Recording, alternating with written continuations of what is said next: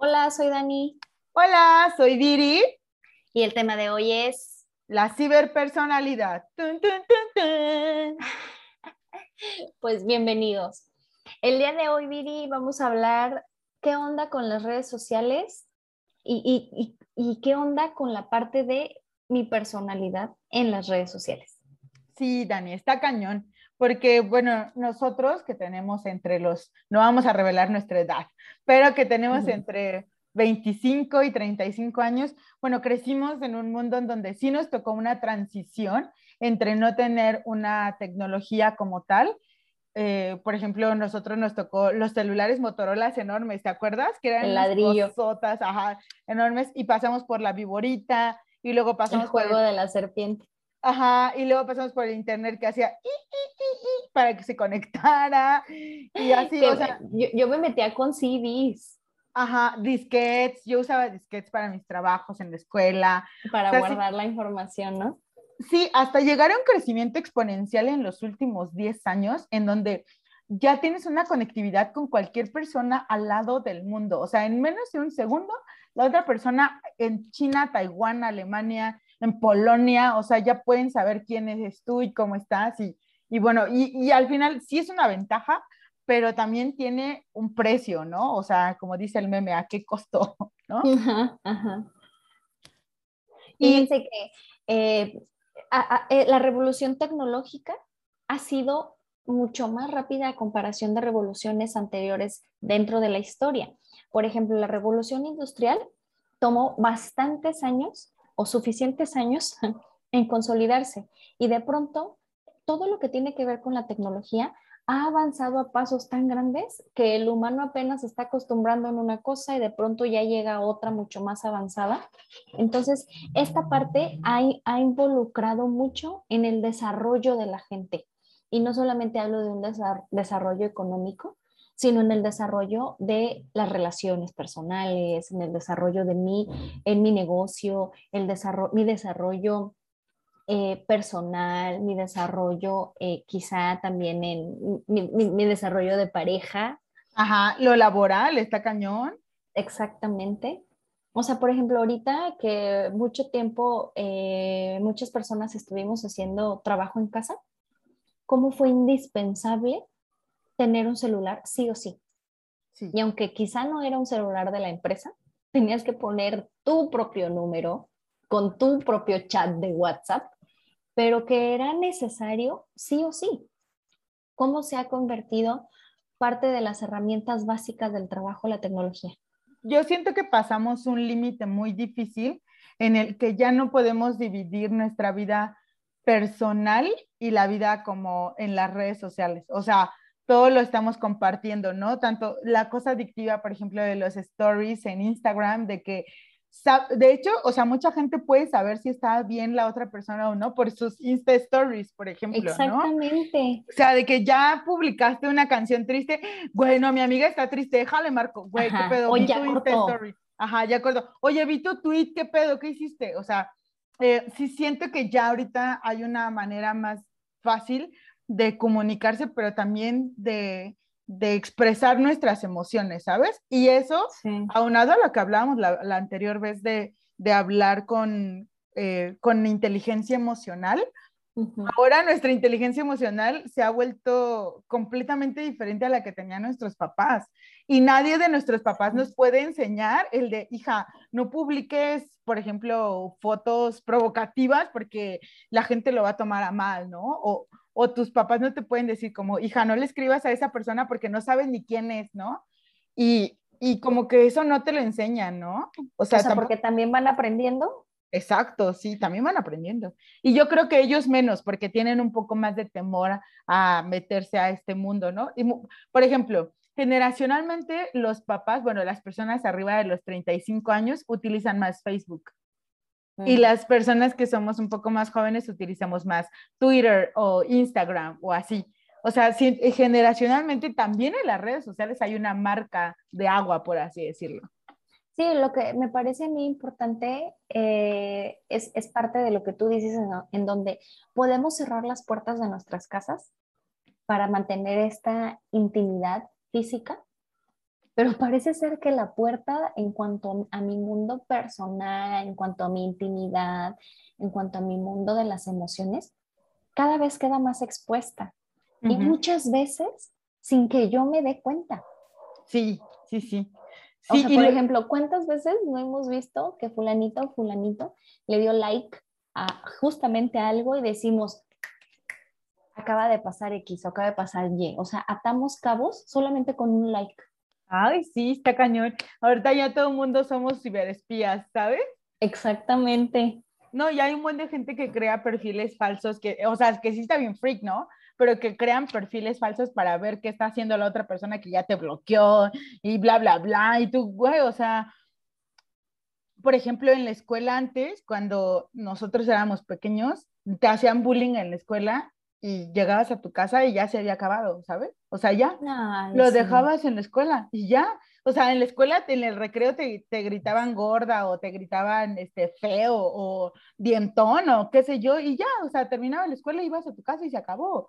Ahora ya no, o sea, ahora todo el tiempo tienes esa barrera en la que probablemente te pueden estar atacando y hasta peor porque ni siquiera tienes a la persona de frente para encararla y verla a los ojos y decirle, güey, a ver, dime en mi jeta que estoy gorda, no me importa, pero dime en mi jeta. Y, que a veces es mucho más fácil decir las cosas a, través de una pantalla.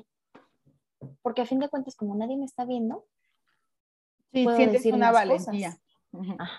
Sientes más valentía. Sí, entonces yo creo que este tema del bullying sí ha de ser eh, mucho más eh, peligroso hoy en día porque no se termina, o sea, es 24/7. Y yo creo que un poco de lo que mencionabas hace ratito, donde decías, pues quizá nuestros padres no nos puedan enseñar cómo manejarnos en nuestras redes sociales, yo lo puedo entender en el sentido de que como apenas generalmente em, en, estas generaciones, como apenas nos estamos acoplando a la tecnología nueva, pues de aquí a que nos ponemos al corriente en todo, ya salió otra tecnología. Entonces creo que todos vamos a la par, pero no a la par de la tecnología. en, en ese sentido, hasta yo diría, creo que los más avanzados son aquellos que nacieron ya con un aparato tecnológico que brindaba Internet que brindaba información mucho más fácil. Y, eso ha influido, mm, sinceramente, también en una, de una manera negativa. Porque antes, ejemplo, antes, antes, antes, para mandar un mensaje, ¿qué se hacía?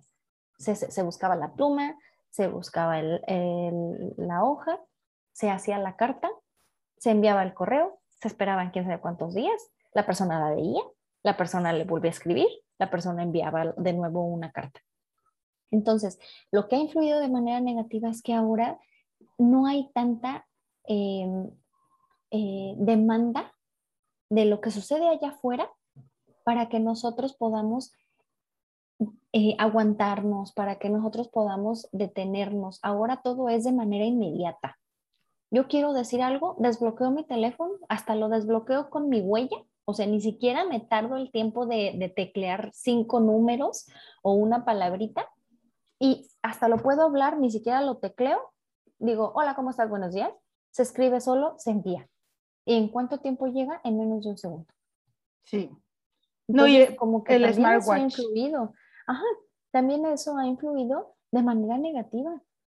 Estamos ahora más acostumbrados a que las cosas se resuelvan mucho más pronto o que se haga el pleito más grande. Porque algo, o sea, algo que yo sí creo, yo sí considero es que hay, hay un sesgo, o sea, dentro de estas redes sociales sí puedes mandar en voice note, sí puedes hacer una videollamada, eh, eh, sí puedes tener eso, pero se pierde el sesgo de tener a la persona enfrente de ti, como esta magia. Digo, la verdad, mis mejores amigos saben, o sea, yo nunca contesto el teléfono, o sea, no, no contesto WhatsApp, o sea, no, no, y no, no es, no es esa mamona, o sea, no me gusta porque pierdes esa conexión con la otra persona, o sea, ya ni siquiera tienes la necesidad, por así decirlo, de ir a ver a tu amigo o a tu amiga, porque pues ya nada más déjate, mando un WhatsApp para ver si estás bien, y si tú me dices que estás bien, pues yo te creo, ¿no?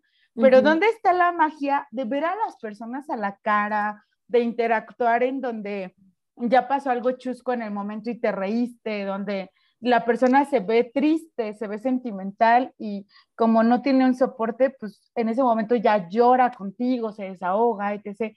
Entonces siento que esa magia de la conexión ser humano se pierde muy difícil. O sea, siento que estamos tan conectados hoy en día. ¿Se pierde muy difícil? Se, perdón, se, pierde muy fácil. Muy fácil. se pierde muy fácil, perdón.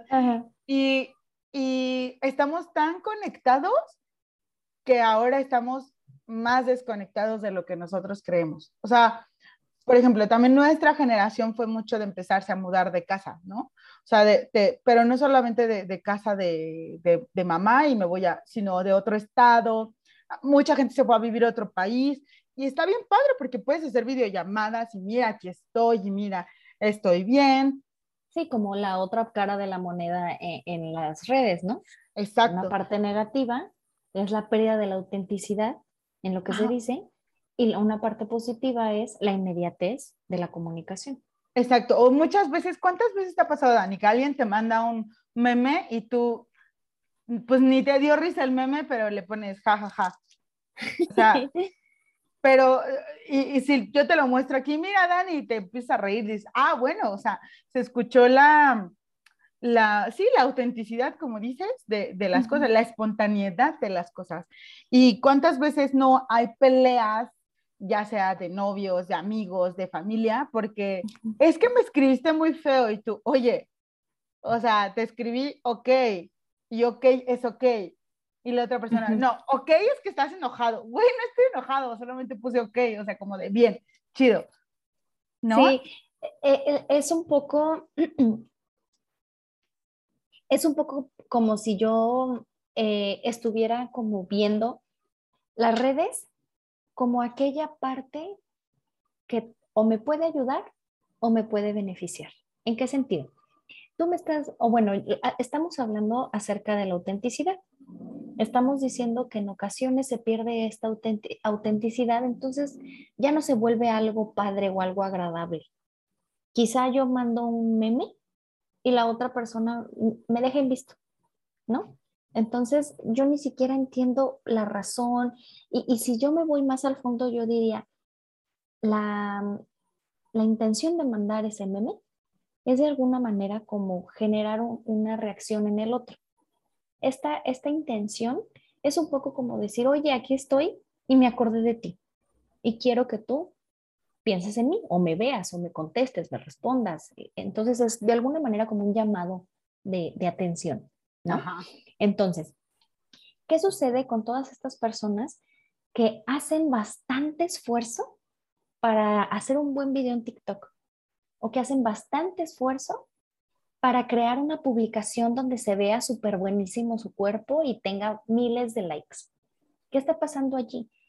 La misma persona quizá está esforzándose en perder su propia autenticidad por sentirse de alguna manera valorado, por sentirse de alguna manera importante, por sentirse de alguna manera aceptado por un grupo.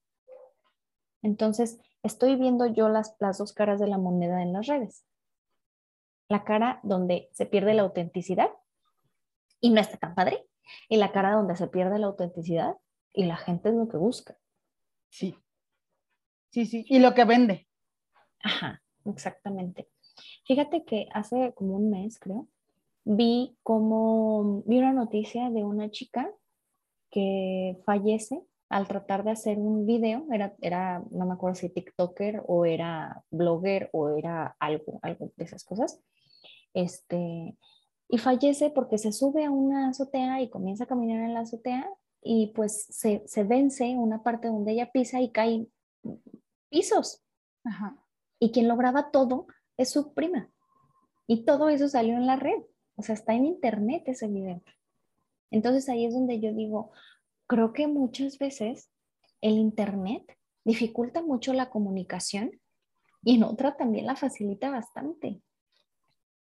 Sí, y sabes también que nos la sensibilidad que desarrollamos es completamente diferente, porque como no ves a la persona, o sea, tú ves un video de una caída y tal vez te puedes morir de risa, Pero yo creo que si estuvieras ahí en ese momento, pues no te ríes, o sea, te espantas, te da miedo, pero pierdes esa sensibilidad ya y la empatía como de con la otra persona. O siento que te puedes ir al otro extremo en donde lo sientes todo, porque, ejemplo, ¿cuántas denuncias realmente no se han hecho por una red social de chicas que dicen, oigan, me pasó esto y se graban y todo esto y pues, o sea, sensibilizan a la gente y la gente intenta hacer algo diferente, o sea, porque sí hay, o sea, tiene su, su lado bilateral, ¿no? Y tiene su lado dual en, dentro de lo, lo que sea que estemos viendo en Internet, pero la mayoría te desensibiliza, o sea, por ejemplo, Instagram ya tiene una parte en la aplicación en donde dice, este contenido es este, peligroso o ah, algo así, o te puede afectar o algo así, ya tú decides si lo ves o no.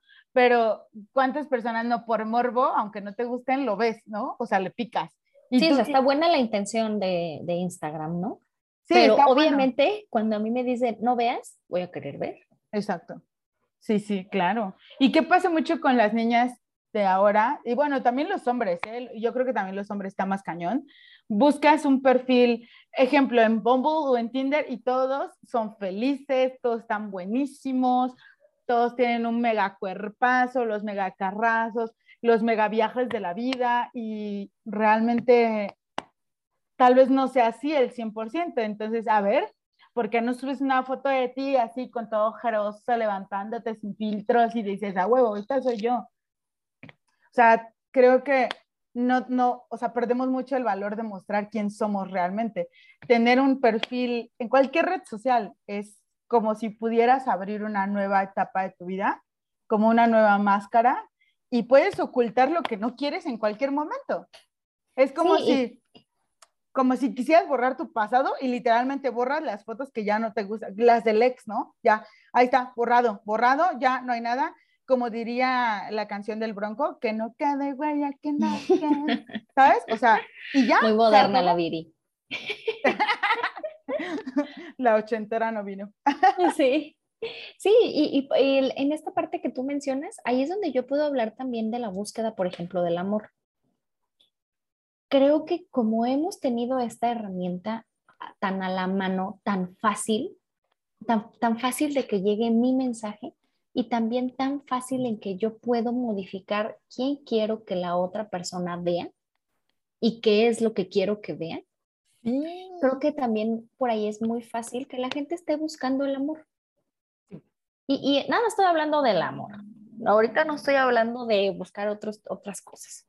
No, solo el amor. Pero cómo, cómo, cómo también, o sea, sigo hablando igual de las dos caras de la moneda de, de las redes. ¿cómo yo voy a empezar a buscar el amor? Que se supone que el amor es algo auténtico, algo natural, algo espontáneo. Si, si, lo, si, yo estoy eligiendo qué imagen es la que voy a poner, si estoy eligiendo qué filtro voy a poner, estoy eligiendo, en vez de decir un jajaja, que esto lo diría normalmente, mejor pongo este sticker de moda para que piense que, que soy bien fregona.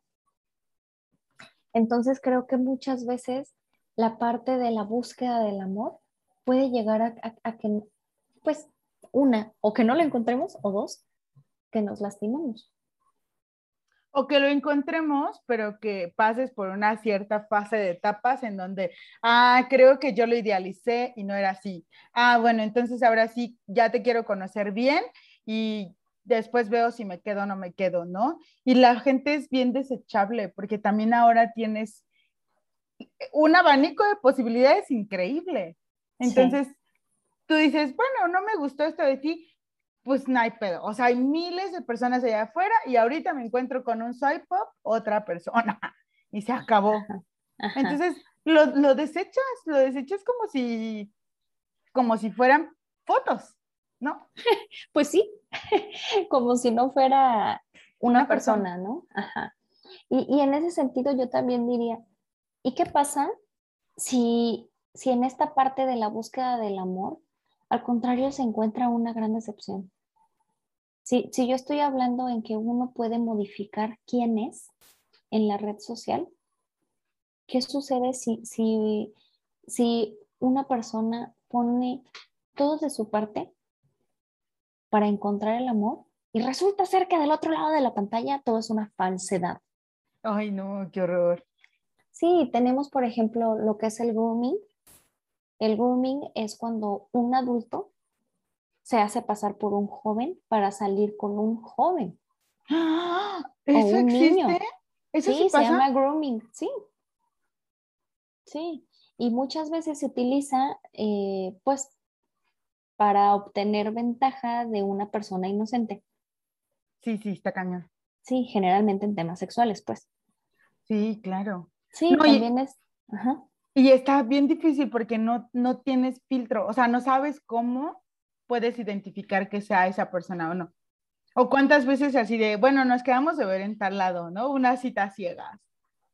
Sí, o por ejemplo, tú puedes decir, hacemos videollamada. Pero la verdad es que, y más ahorita que hemos estado haciendo home office, nos hemos dado cuenta de que siempre el Internet falla, que siempre hay algo que sucede. Entonces hay maneras como de zafarte en ese sentido. Y mejor enviar fotos, fotos de alguien que parece ser que resulta más agradable que yo. Y no estoy siendo yo. Entonces creo yo también que hay una dificultad en encontrar el amor en las redes sociales. Aunque también, de nuevo, repito, estoy hablando de las dos caras de la moneda. También hay gente que lo ha encontrado. Ay, sí, yo tengo una amiga que ya hasta vive con su novio y así, y se conocieron por una red social y, o sea, la neta es que, o sea, sí pasa, sí hay cosas padres y porque también sí es una herramienta que, que cuando tú eres honesto, pues está ahí. Y, y, sabes, ese es mi punto, Dani. Yo creo que en una parte psicológicamente hablando, las herramientas pueden estar ahí. la onda es tú como persona, ¿qué decides hacer con las herramientas que tienes? Entonces, ¿quieres ser el vato que finge ser algo que no es y utilizarlo para, pues, cosas que realmente no son, ¿no? O sea, porque hay aplicaciones para todo y hay redes para todo. Entonces, si quieres nada más una costón, pues hay una red social para nada más una costón, pero entonces no vayas y te metas en una red social en donde si quieren buscar el amor, ¿no? O sea, ese tipo de cosas me, me, refiero, o sea, creo que tiene que ver más con que nosotros como seres humanos, cómo estamos utilizando esas herramientas, ¿no? Sí. Em, creo que también aquí sería bueno que habláramos con respecto a que es cada vez más común, como si antes hubiera un tabú. Como si antes sería así como de, ¡Eh! estás buscando pareja en una red social. Ajá, no, está desesperada, está desesperado, no encuentra a nadie. Ajá. Y ahora es súper común. O sea, pudiéramos hasta hacer una encuesta de cuánta gente ha conocido su pareja o ha tenido un novio gracias a cualquier tipo de red social. Creo que al menos todos conocemos a una persona. Sí, sí, sí, una y muchas que están en, búsqueda. Aparte también porque, quieras o no, ya tenemos menos tiempo, o sea, la, nos la pasamos más en la oficina o en la casa o cosas así que pues se te hace más fácil. Y como vuelvo a lo mismo, tienes un abanico ya de personas al instante, pues, pues es, es más fácil que personas que no sean tan cercanas a ti, pues se conozcan, ¿no? O sea, antes era muy casual de que, ay, la conocí, me casé con ella porque fue amigo de no sé quién. La conocí en un antro, la conocí amigo en un bar. de la infancia. Y ahora que, ah, nos conocimos en Bumble. Y antes la gente se apenaba y ahora digo, güey, pues, pues es normal, ¿no? O sea, no creo que esté mal. Sí, yo tampoco lo creo y también diría, pues hay que quitar como ese tabú, pero lo que sí recalco es, pues tengan mucho cuidado, o sea, cuando vayan por primera vez a una cita con una persona que hayan conocido en alguna red social, avisen a mínimo dos personas en dónde van a estar y si se puede compartir su ubicación todo el tiempo, háganlo. Antes que se aseguren muy bien de con quién van a salir y cuáles son las herramientas con las que cuentan para defenderse si las cosas no salen bien. Y en un lugar público y cosas así. Ajá, de preferencia un lugar que, tú conozcas y que tú de alguna manera domines. Es preferible que tú continúes en tu zona de confort y que la otra persona no. Ese es, un, tip. Un tip. Un tip. yo tenía una amiga que, que hacía esto, o sea, tenía citas por internet que conocía en Bumble, ¿no? Y siempre iba a un café, se hizo tan, o sea, iba a ese café tanto que se hizo amiga de una mesera. Entonces su mesera era su backup, o sea, su mesera era de que aquí estoy y no te preocupes, ¿sabes? O sea, entonces también eso, o sea, avísale un mesero, no sé, qué sé yo, o sea, también ellos te van a entender, porque también para ellos es ya muy normal. Sé. Entonces está muy, muy padre, ¿no? O sea, creo que sí tiene sus ventajas, porque el hecho de que se conozcan por una red social no asegura absolutamente nada, ni nada bueno ni nada malo. O sea, lo padre es después ya que se conocen en persona, qué tanto clic hacen, qué tanta magia se llevan a casa, cosas así. Entonces, de hecho, me gustaría, no, no, y, y, voy a cambiar un poquito de tema. Bueno, no lo voy a cambiar, pero sí me gustaría hacer una invitación a todos los meseros que nos escuchan, que nos digan cuál ha sido una de las cosas más raras que han visto con respecto a la gente que va en cita con, con alguien. Sí, estaría padre conocer. Y, y, bueno, eso es con respecto a la situación de, la, de, de, la, de las redes sociales en la búsqueda del amor. Y ahora yo quisiera hablar de un tema que, que, tiene que ver un poco con las redes sociales y la búsqueda del amor propio. Uy, qué cañón está eso. Porque hoy en día, es más, viste, hace poco, no creo que la semana pasada salió un, un estudio donde pues Facebook revelaba que Instagram le, sí le causaba daños colaterales a los niños o a las niñas o a los adolescentes, porque veían cuerpos perfectos, veían como vida, felicidad y lo que yo te decía la otra vez, o sea, por ejemplo, a mí me da FOMO, o sea, a mí me dan muchas veces como... Explica qué es FOMO para ah. los que no, no saben. FOMO es el síndrome de Fear of Missing Out, que es como el síndrome de, de, te la estás perdiendo, o sea, de que todos están haciendo cosas chingonas y tú en tu oficina, ¿no? Por ejemplo, entonces, que te la estás perdiendo, te estás perdiendo como los logros y, y los viajes y tú estás aquí, cosas así. Este, a veces a mí sí me da fomo, digo, no manches, estoy en mi oficina y alguien está en París, ¿no? Y yo quisiera estar ahí. Y no es una parte de envidia, simplemente es como de que, de que ah, tú te creas expectativas y tus expectativas giran en torno a una red social, como de si todos los demás lo están haciendo porque yo no. O sea, tal vez yo estoy haciendo algo mal, tal vez no soy lo suficientemente bueno como para hacer eso, o cosas así que te, que te rondan en la cabeza, ¿no? Y... Sí, y solo quiero aquí hacer un paréntesis, un paréntesis ñoño. Este, este FOMO del que tú hablas, donde mencionas que es un síndrome, no es un síndrome de verdad. ¿Ah, no? no, Nada más es como una sensación como de, de en, envidia diagonal culpa. Sin embargo, no es un, síndrome real. Listo, cierro mi paréntesis. Ay, gracias. No, pues sí, estamos aquí para aclarar dudas, inclusive las mías. De hecho, creo que son más las mías, ¿verdad? Pero, pero sí, ajá, y por ejemplo, o sea, vivimos, por ejemplo, eso que yo te digo de que lo saqué, que era un síndrome, yo lo saqué porque lo leí en un artículo. Entonces, o sea, tienes tanta conexión con tantas cosas que ya no sabes qué está bien y qué está mal, o sea, qué es verdad o qué no. Y volvemos a lo mismo, o sea, lo que para otras personas les funciona, tal vez a ti no. pero, pero, ¿qué pasa si todo el día estás bombardeándote en redes sociales? Porque la, el algoritmo es un arma de doble filo. O sea, si tú empiezas a ver un buen de perritos, te empiezan a salir perritos por todos lados. Pero si empiezas a ver chavas guapas en lugares increíbles. Y ni siquiera verlo, Viri. Ah, no. Que tú lo hables aunque tu celular esté bloqueado. Sí, ¿cuántas veces no decimos, ay, como que quiero un ventilador? y después te empiezan a salir un chingo de ventiladores ahí de Amazon, ¿no? Exactamente. Sí, entonces esto, o sea, ¿qué tan transformado está hoy en día el amor propio al grado en el que te riges por una red social o, o pones un estandarte referente a ah, pues, no sé, las tallas perfectas son 90, 60. Y ahora ya no, ahora ya es estar súper esqueléticamente flaca y que no se te vea ni un kilo de panza, ¿no? o luego sale la Kim Kardashian y a fuerza tienes que estar bien voluptuosa. Ajá. Y por ejemplo, ahorita que están las aplicaciones, o bueno, no sé si es una aplicación, de, de OnlyFans. Ah, sí.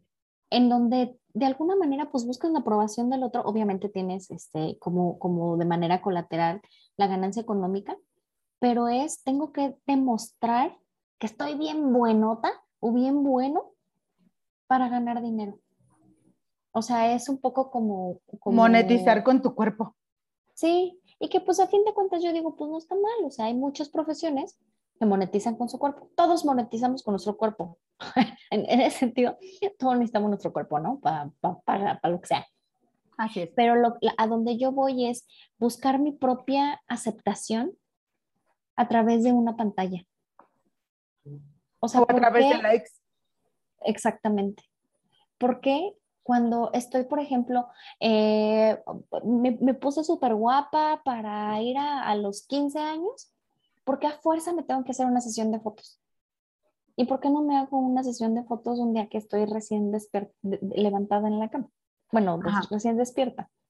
Eh, también está la parte de, eh, por ejemplo, los filtros. Hay un buen de filtros y que muchísima gente que, que, son actrices, que son este, blogueros, que son lo que sea, aún así se ponen más filtros. O sea, de por sí ya están operados, ya están maquillados, etcétera. Se ponen filtro. Entonces, ¿qué es lo que, o sea, el, el mensaje de fondo es, tengo que ser extremadamente cuidadoso para caber en, en, esta estructura que, que, la sociedad me está pidiendo. Y ahí es donde yo digo, eso será de verdad una construcción eh, de la propia persona, eso será un poco la búsqueda de, de, de la aceptación propia. De tu criterio, de crear tu propio criterio exacto. Entonces siento que, las dos partes de la moneda en, en, la, en, la, investigación del amor propio puede ser uno, en el, o sea, primero, autoanalizarnos. ¿Qué hacemos con nuestras redes sociales y con respecto a mi propia sensación de, de autoaceptación? Y la otra sería, si yo no me siento cómodo con eso, no lo debo de hacer y no debo tratar de encajar y saber que sí soy yo y que eso está bien. Así es, que aunque sea raro y así, no importa, aunque quieras tener cabello rosa a los 28 años, no importa, mientras sea algo que tú quieres y que a ti te gusta, o sea. Posata, Viri tiene el cabello rosa. Posata, yo tengo cabello rosa. Pero, o, o, también, por ejemplo, antes estaba de moda el tatuarse, ¿no? Y ahora está y, ahorita sigue siendo una moda, pero ahora lo raro es alguien que no tenga tatuajes, ¿no? Ajá, como Dani, Dani, por ejemplo, no tiene tatuajes, yo tengo dos, pero, o sea, ¿sabes? También eso se ha transformado de manera en la que, ¿tú qué quieres? O sea, ¿a ti qué te gusta? Si a ti te gustan los tatuajes, dale, pero no lo hagas porque en las redes sociales te sale vatos tatuados todo el tiempo, ¿no? O tampoco vayas al gimnasio porque te sale ahí que todos tienen, todos están yendo al gimnasio y sale el típico de que la foto mamadora en el gimnasio y tú, ah, si no lo subo no funciona, güey, sí funciona, pendejo, enfócate. Más bien. O sea, o sea, más bien funciona más si te dejas de tomar fotos. Exacto. O sea, no digo que no esté padre exponer al mundo qué es lo que estás haciendo, compartirlo y, y tú ver qué es lo que está haciendo la otra persona. O sea, creo que está padre pero siempre y cuando no lo llevemos al límite de que eso defina qué es lo que yo quiero para mí y qué es lo que estoy buscando en mi vida. Sí, y, también fíjate que ahorita me acordé de algo que me, que me platicaron, que a lo mejor me voy a cambiar un poquito de, tema. Eh, me platicaron cómo mm, era una persona que estaba eh, comunicándose con su jefa y su jefa eh, regaña a esta persona eh, a través de su WhatsApp personal.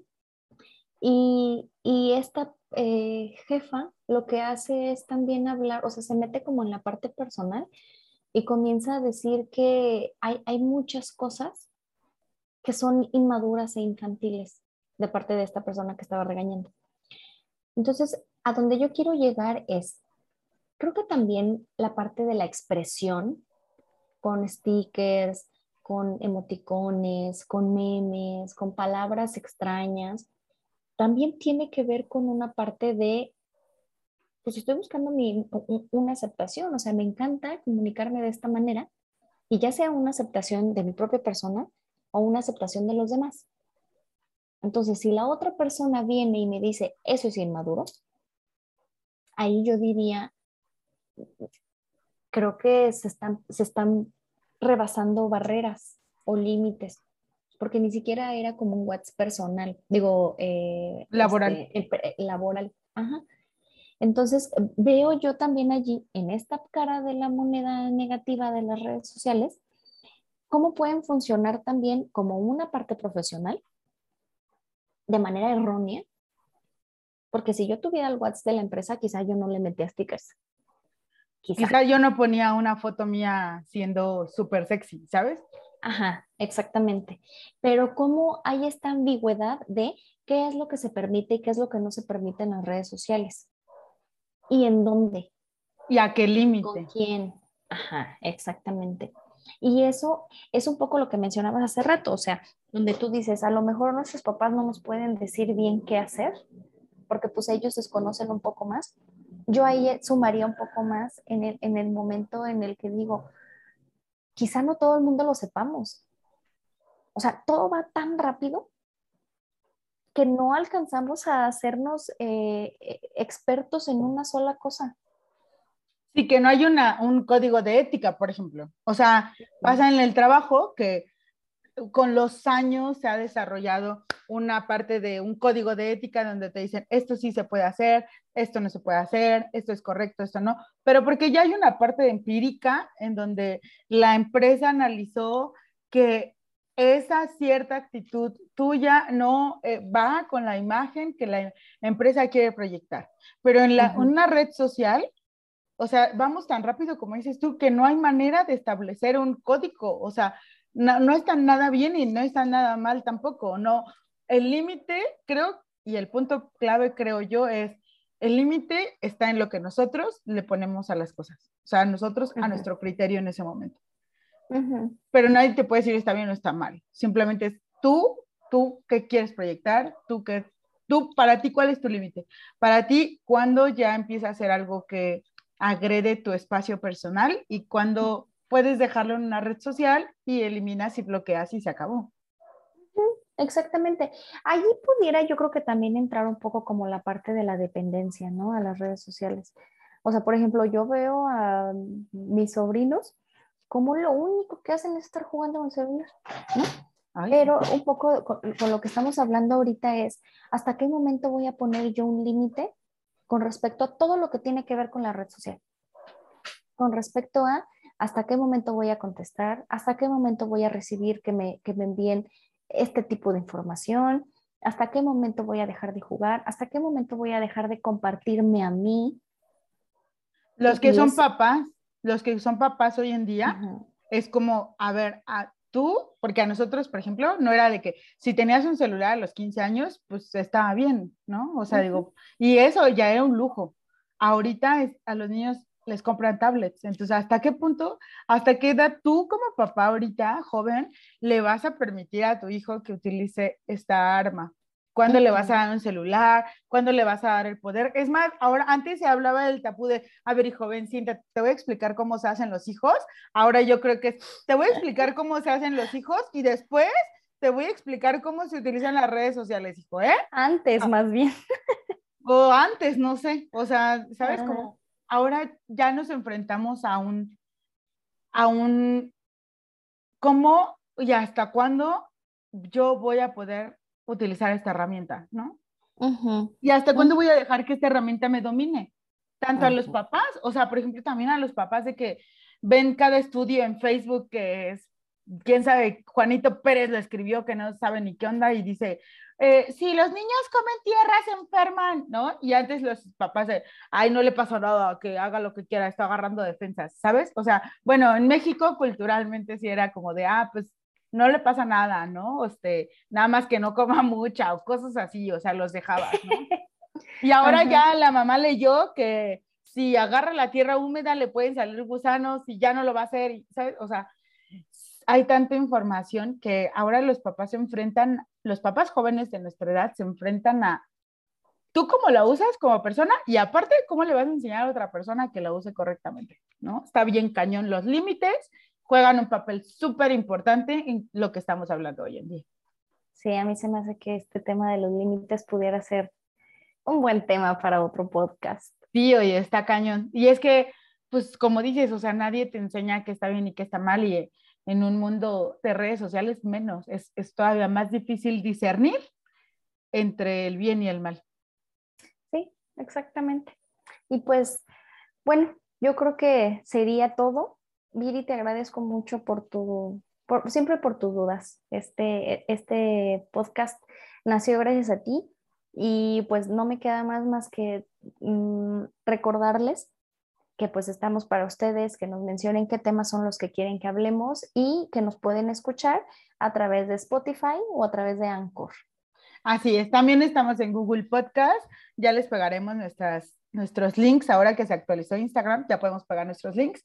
Entonces, pues bueno, se los estaremos compartiendo. Si nos pueden escuchar de alguna otra red social, también adelante, estamos abiertos. Y pues si no, escríbanos un DM y les mandamos el link. Así que pórtense muy mal. Muchas gracias, Dani, por aclararme mi, cosas sobre el FOMO, que no es un síndrome. y este, cualquier duda, consulta, aclaración, aquí estamos para ustedes. Y esperamos eh, las anécdotas que nos platiquen los meseros. Ay, sí, por favor. Oye, también quiero saber las de los taxistas, las peleas de los taxistas. Tengo un tío que es taxista, hay que invitarlo para que nos cuente las historias.